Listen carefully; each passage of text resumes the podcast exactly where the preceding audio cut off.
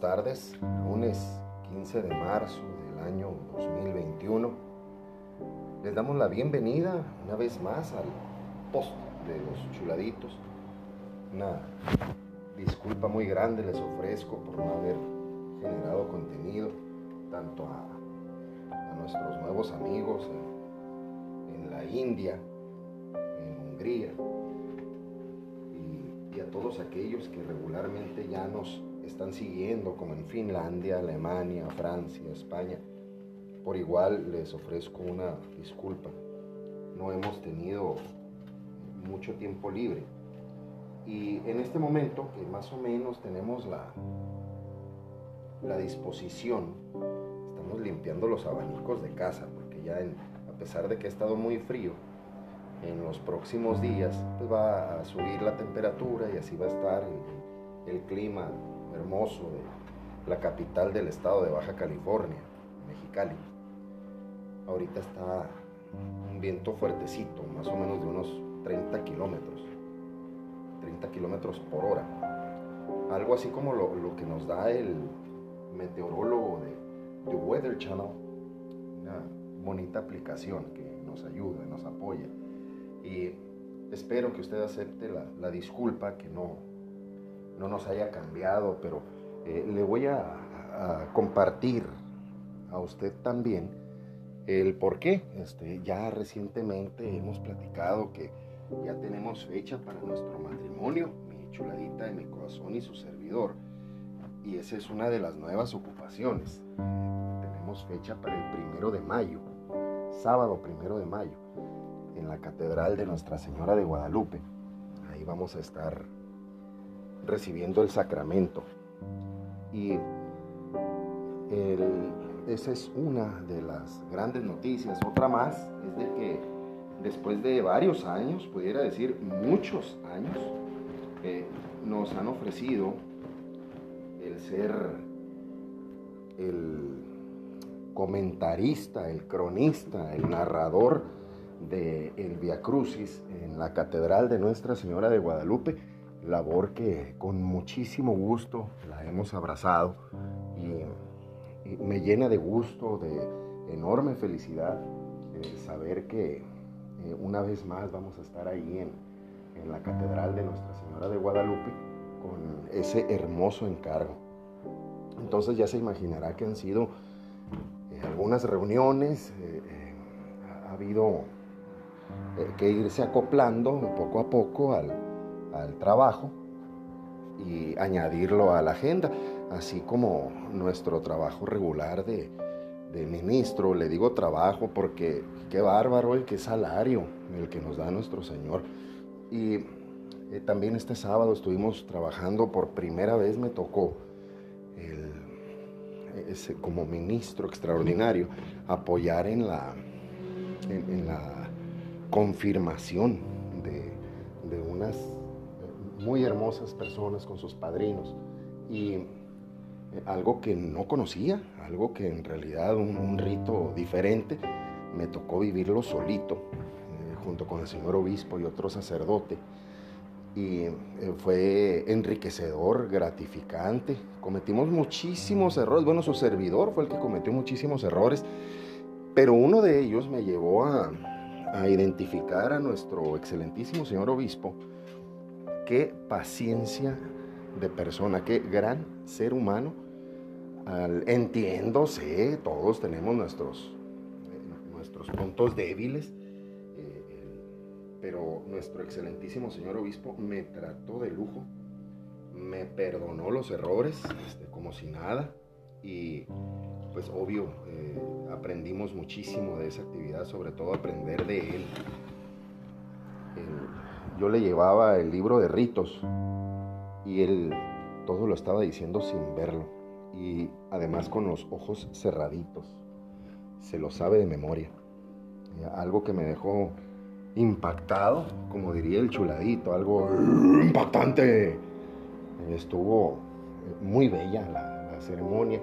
Y previo a eso tuvimos también la ceremonia de, de nuestro queridísimo padre Mark, eh, que cumplía eh, un aniversario más de ordenación sacerdotal. Eh, muy bonito, mucha gente laborando ahí alrededor también, prestando cada uno su, servicio y muy bellos momentos. después de eso se, se, pudo compartir un ratito, celebrar ahí, este, fueron a la, a la comidita china que le reitero ahí fue cuando estuve con el señor obispo, yo no pude asistir a la, a la celebración eh, post, porque qué, mejor celebración que, que estar a, un lado de nuestro Señor y tan cerquita.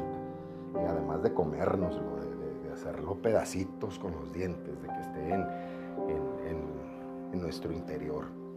Y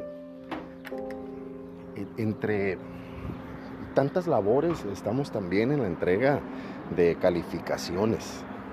Y eh, esa es otra que es muy detallado.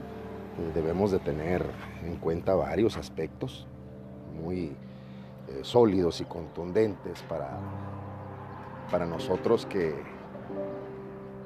regularmente trabajamos en, en la escuela, en lo educativo, solo que ahora es de manera digital.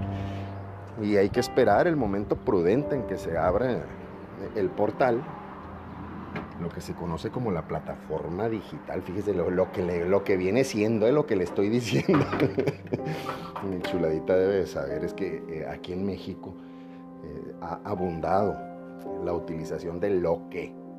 Eso es ya el coco. Dice que le vengo ofreciendo lo que viene siendo. Y bueno, es algo que nos ha parecido muy cómico. Y entonces, sin mayor preámbulo, eh, recíbame por favor la, disculpa de no haber generado contenido. Y el contenido del día de hoy eh, va a ser un poquito duro para los, los, hermanitos separados y para aquellos que pues, somos católicos como su servidor lo fue, de ese tipo de católicos que pues estamos como que sí somos, pero pues no lo somos y no lo somos porque pues no dominamos el catecismo, no, no generamos el amor al prójimo, eh, es, es, una imprudencia lo que hacemos con, eh, con tanto amor y con, tanto, con tanta comprensión, pero pues poco a poco vamos aprendiendo. Y usted se preguntará, pues ¿por qué nos está diciendo eso el chuladito? ¿Por qué?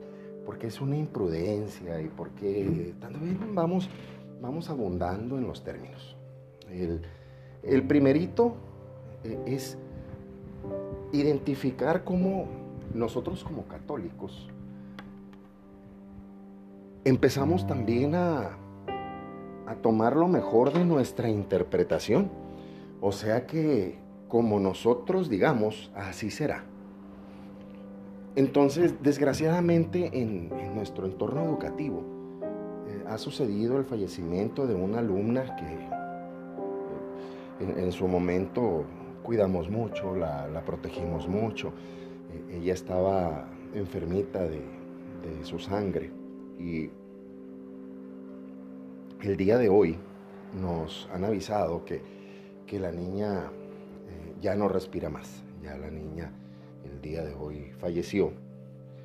Entonces, eh, por lo menos lo que a su servidor corresponde, pues estamos tranquilos con lo que, lo que hicimos, con lo que eh, pudimos establecer ahí con la familia en su debido tiempo.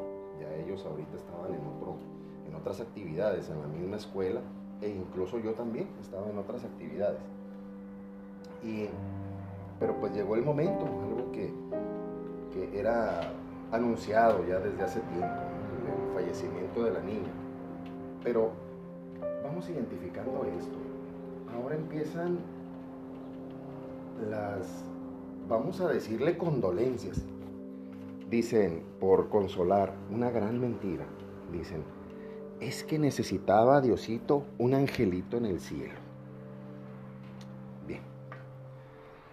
Dios Padre ha creado al ser humano con una distinción muy sólida, que incluso pues nosotros tenemos la garantía y la dicha, no le digo que sea algo digno, pero nosotros aquí podemos recibir al Señor y recibirlo en cuerpo y espíritu, también en, en su carne, en su sangre, conocer lo que sucedió, no, no alimentar esas falsas expectativas de que necesitaba un angelito. Los ángeles eh, son otro tipo de creación que ellos alaban eternamente a Dios. Entonces, eh, en su nacimiento, los ángeles no fueron humanos. Los ángeles fueron creados ángeles. Entonces, no podemos compararnos con una inteligencia de ese tipo. Por ejemplo, ¿cómo lo van a crear a usted ángel si, por ejemplo, a María, que nuestra Madre de Dios, que ella cuando queda embarazada, recibe el anuncio de un ángel. Estamos hablando de dos situaciones completamente diferentes, diametralmente opuestas, eh, eh, porque el ángel tiene una inteligencia, tiene una fuerza y tiene una capacidad completamente diferente a la de los humanos. Nosotros incluso tenemos un ángel custodio. Entonces, si salga usted a defender a todo mundo y diga, es que quiso consolar, pues ¿cómo vamos a consolar con mentiras? Ahora usted me dirá, bueno, pues ¿qué le digo? A ver, chuladito, ilumíname. ¿Y qué le digo a una persona que está así? Bien, usted no puede decirle algo que no sienta.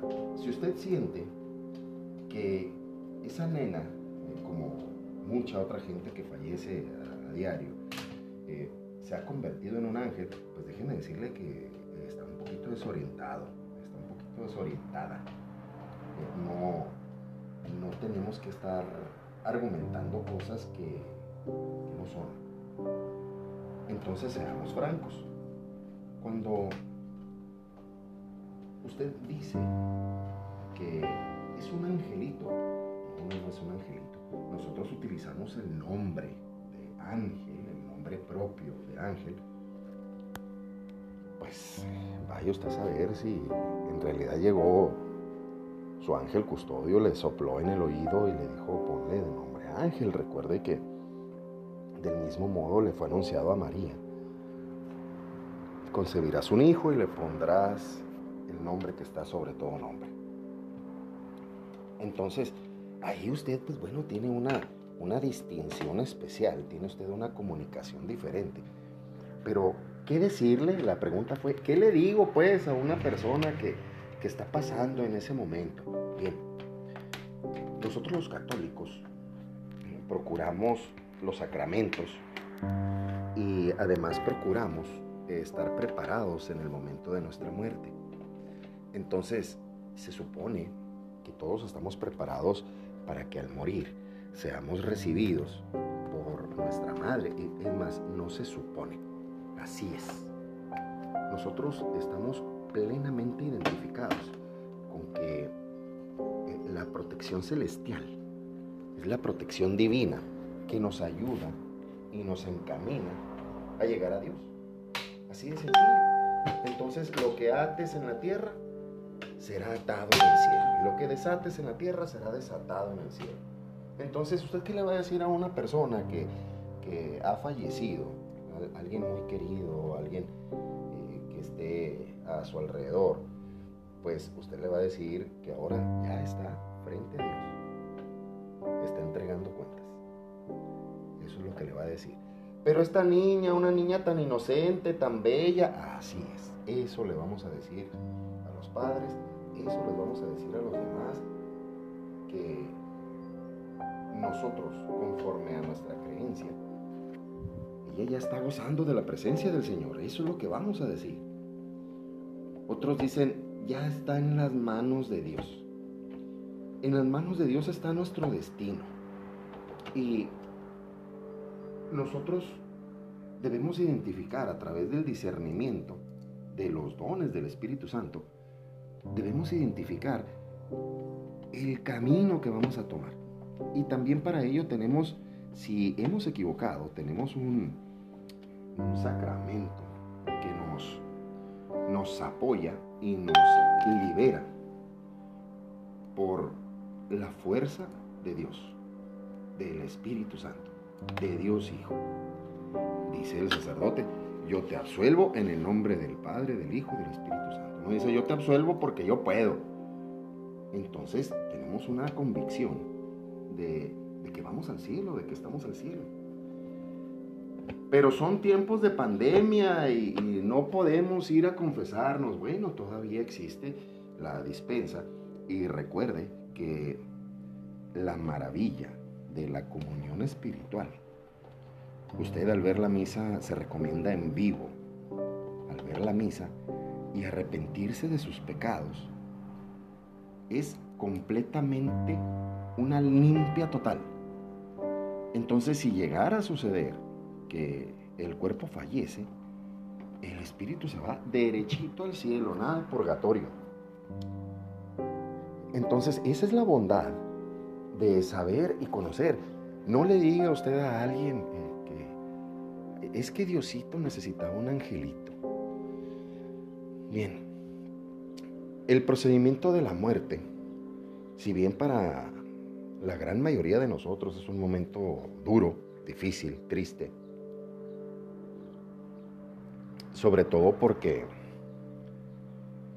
ya no vamos a ver a esa persona caminando entre nosotros, ya no la vamos a poder ver a los ojos aquí en, en este espacio en el que estamos es un momento, no lo niego, complicado.